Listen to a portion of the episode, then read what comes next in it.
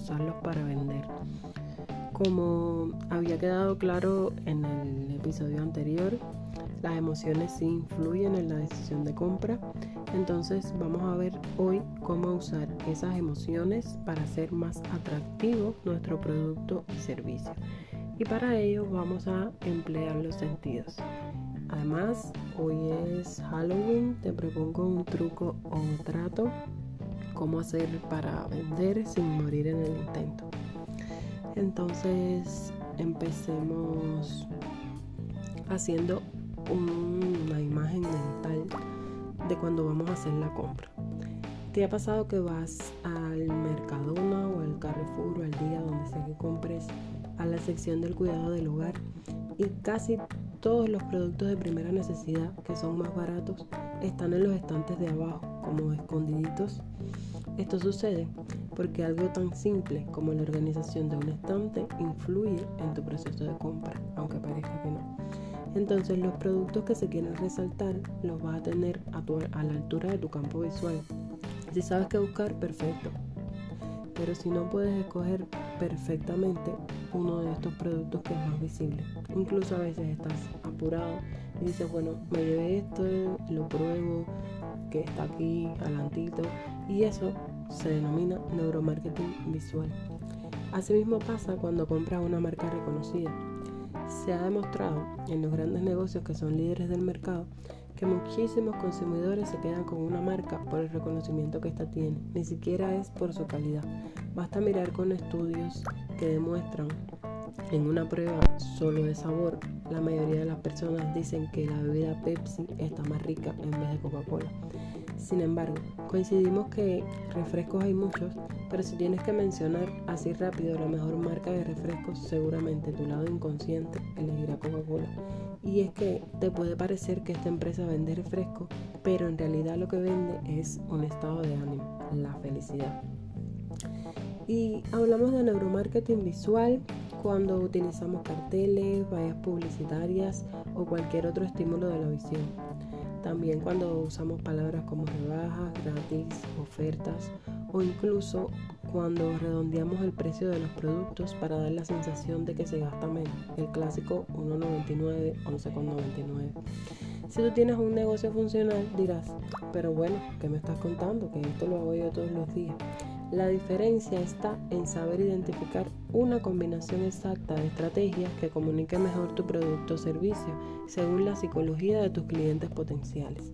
Y no hablamos de tener el cartel con más luces de toda la calle. Porque si analizamos la realidad actual, los estímulos visuales no son tan relevantes a la hora de influir en una decisión de compra. ¿Por qué? Porque vemos anuncios por todas partes y es demasiada información para procesar. Así que Tener la valla publicitaria más grande no hará que tengas más clientes. La saturación visual ya no genera ventas. Pero ¿sabes que sí produce un mayor efecto en un consumidor? Una experiencia de compra única. Imagina que combinas la organización de tu tienda de productos de aseo con unos carteles sencillos pero con un llamado fuerte a la acción y además pones una fragancia que hace que dé gusto estar en el establecimiento. Seguramente las personas se sentirán bien y pasarán más tiempo evaluando las ofertas que tienes para ellos. Y este es precisamente un tipo de neuromarketing que se denomina kinestésico y abarca las emociones relacionadas en los estímulos olfativos, gustativos y del tacto. ¿No te ha pasado, por ejemplo, que hueles una colonia Victoria's Secret y te imaginas el color que tiene? Pues claro, es que nuestro cerebro siempre busca asociaciones para explicar el medio. Si logras dejar un impacto en el visitante de tu establecimiento utilizando alguna de las combinaciones, seguramente regresará. Como dice la canción de Mercedes Sosa, uno siempre vuelve a los viejos sitios donde amó la vida, para evocar que siempre se regresa a donde se fue feliz. Y bueno, si regresas al menos una vez al año a la casa donde creciste o a aquel parque donde te enamoraste por primera vez, seguro que regresarás a un lugar donde tu experiencia de compra fue increíble. Hablando de música, hay un tipo de neuromarketing que está muy relacionado con ella y es el auditivo, el cual se centra en los estímulos al oído. También es el más utilizado. Seguro que recuerdas la música que ponen en Mercadona o en las tiendas de ropa. Cada una de ellas está asociada a emociones.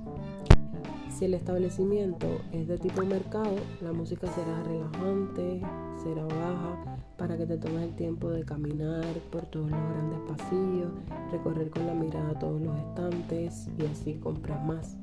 Sin embargo, si la tienda es de ropa para adolescentes, la música cambia.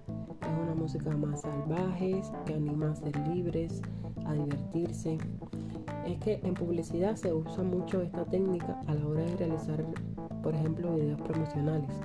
No solo con la música, sino además con los sonidos. Eh, imagina las llantas del auto quemando la pista o el sonido del motor rugiendo, el crujir del chocolate o de las galletas o de las papas. Cada uno de estos sonidos están asociados a sensaciones placenteras. Entonces, ya entendiste que hay muchas formas de hacer publicidad sin pagar por la valla más grande de la ciudad. Entonces vayamos a la práctica. La verdad es que no te sirve de nada que te comente cosas que puedes leerte en cualquier lugar si no lo aterrizamos a tu estrategia de venta. Lo que debes sacar en claro de todo esto es que no debes programar ventas, debes programar estados de ánimo en tus consumidores. Como dice el maestro Clarick, véndele a la mente y no a la gente. Y es que por muy raro que parezca, las personas actúan por lo que ven en su imaginación cuando escuchan o leen algo. Piensa por un momento que la palabra revólver no mata a nadie. Aún así, si vas por la calle y alguien grita, ¡Tiene una pistola! Lo primero que haces es tirarte al suelo o levantar los brazos. Las palabras, si sabes comunicarlas bien, pueden hacer lo que tú quieras. Pueden causar ansiedad, pueden causar miedo o estrés, o levantar una nación en armas, o también pueden vender. Solo es que debes elegir correctamente qué es lo que quieres que se imagine alguien con tu discurso de venta. Así que la próxima vez que entres a tu tienda, no vendas zapatos. Pregúntale a tu consumidor cuando entre a tu, a tu establecimiento cómo te sientes hoy, qué estás buscando sentir con este par de zapatos. Con este par te vas a sentir sexy, con este te vas a sentir exitoso, con este aventurero. Así es como se vende en la actualidad. Y es que estamos tan falta de atención y de personalización que nos quedamos con aquellos vendedores que entienden que es imprescindible balancear nuestro estado de ánimo y que saben sacar lo mejor de nosotros en cada compra. Menos el azúcar, los huevos y siete productos más de primera necesidad, todas las demás ventas están motivadas por nuestro lado emocional. Ten en cuenta esto la próxima vez que entre un cliente nuevo a tu negocio o cuando vayas a elegir el diseño de tu sitio web. No importa tanto que tengas la fuente de letra más usada o el cartel más llamativo, si no puedes involucrarte emocionalmente con tu cliente y resolver su necesidad, su anhelo o su deseo. Entonces, vamos a hacer una lista de cosas que debes hacer para programar estados emocionales. Y lo primero que debes hacer es conocer a tu cliente. No puedes vender emociones si no sabes qué es lo que mueve a tu cliente. Lo segundo que debes hacer es elegir el estado de ánimo que quieres programar en base a las necesidades, una vez que ya lo conozcas. Luego podrás seleccionar las imágenes mentales que quieres poner en su cabeza. No está prohibido producir imágenes en la cabeza de alguien es más, ni siquiera hay que pedir permiso para hacerlo. Si quisieras, por ejemplo, cortarle el pelo a alguien y pintarle los labios para que se vea más bonita, tendrías que pedir permiso. Sin embargo, poner esa imagen en su cabeza es simple y ni siquiera tienes que pedir permiso para ello. Luego de eso, empieza a diseñar tu discurso.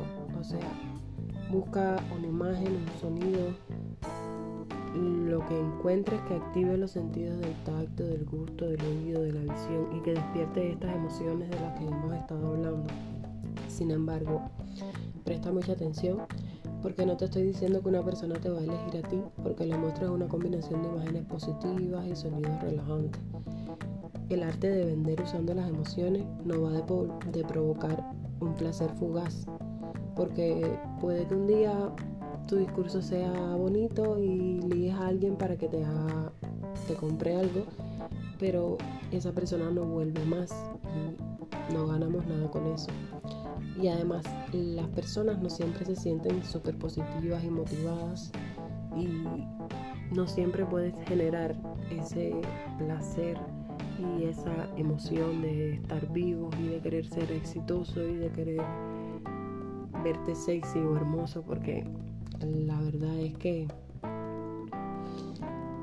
la mayoría de, las personas se sienten mal todo el tiempo.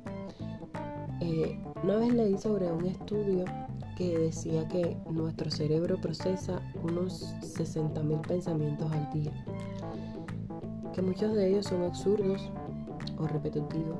O sea, creo que leí que el 90% de los pensamientos se repiten y además que alrededor del 80% de nuestros pensamientos son negativos. Entonces, si quieres ser un vendedor emocional, tienes que identificar la primera ventaja que tienes y saber aprovecharla, que es saber identificar esos puntos de dolor que tienen tus clientes potenciales y buscar una solución para ello. ¿Cómo haciéndolo? Apelando a su lado sensible. Le estarás prestando el servicio por el cual están dispuestos a pagar más, que es el de sentirse importantes. Para ello, lo primero, primero, primero que debes hacer para sentar las bases de tu discurso es conocer cómo es en realidad tu cliente, qué es lo que piensa, qué es lo que ve, qué es lo que dice, qué es lo que hace. Y así vas a poder conocer a fondo con quién vas a empatizar y por qué deberías hacerlo o cómo debo hacerlo. Entonces, si quieres aprender a generar este mapa de empatía para poder estudiar todos los atributos de esta persona que va a ser tu cliente, identificar sus puntos de dolor y tener en cuenta todos estos factores para poder llegar a él con ventas emocionales, te invito a que eh, nos encontremos acá el próximo lunes para seguir conversando sobre eh, ventas eh, emocionales. Además de eso, vamos a entender cuál es el deseo del cliente y vamos a hacer un ejercicio muy bueno para identificar estos puntos de dolor y crear un mapa de, empatía para que llegues a tus clientes potenciales. Eh, me despido por hoy. Me encanta si llegaste hasta aquí que me preguntes algo que no te haya quedado claro. Te dejo en el copy mis redes sociales, en mi sitio web y puedes contactarme por ahí. Me encantaría ayudarte a programar estado de ánimo en tus clientes. Nos vemos el próximo lunes para romper el estereotipo de que es el peor día de la semana, porque no, es el mejor, porque tienes acceso a material formativo de valor sobre cómo generar más ventas. Hasta pronto y recuerda siempre Sonríe, que de todas las cosas que llevas puestas, la más importante es tu actitud.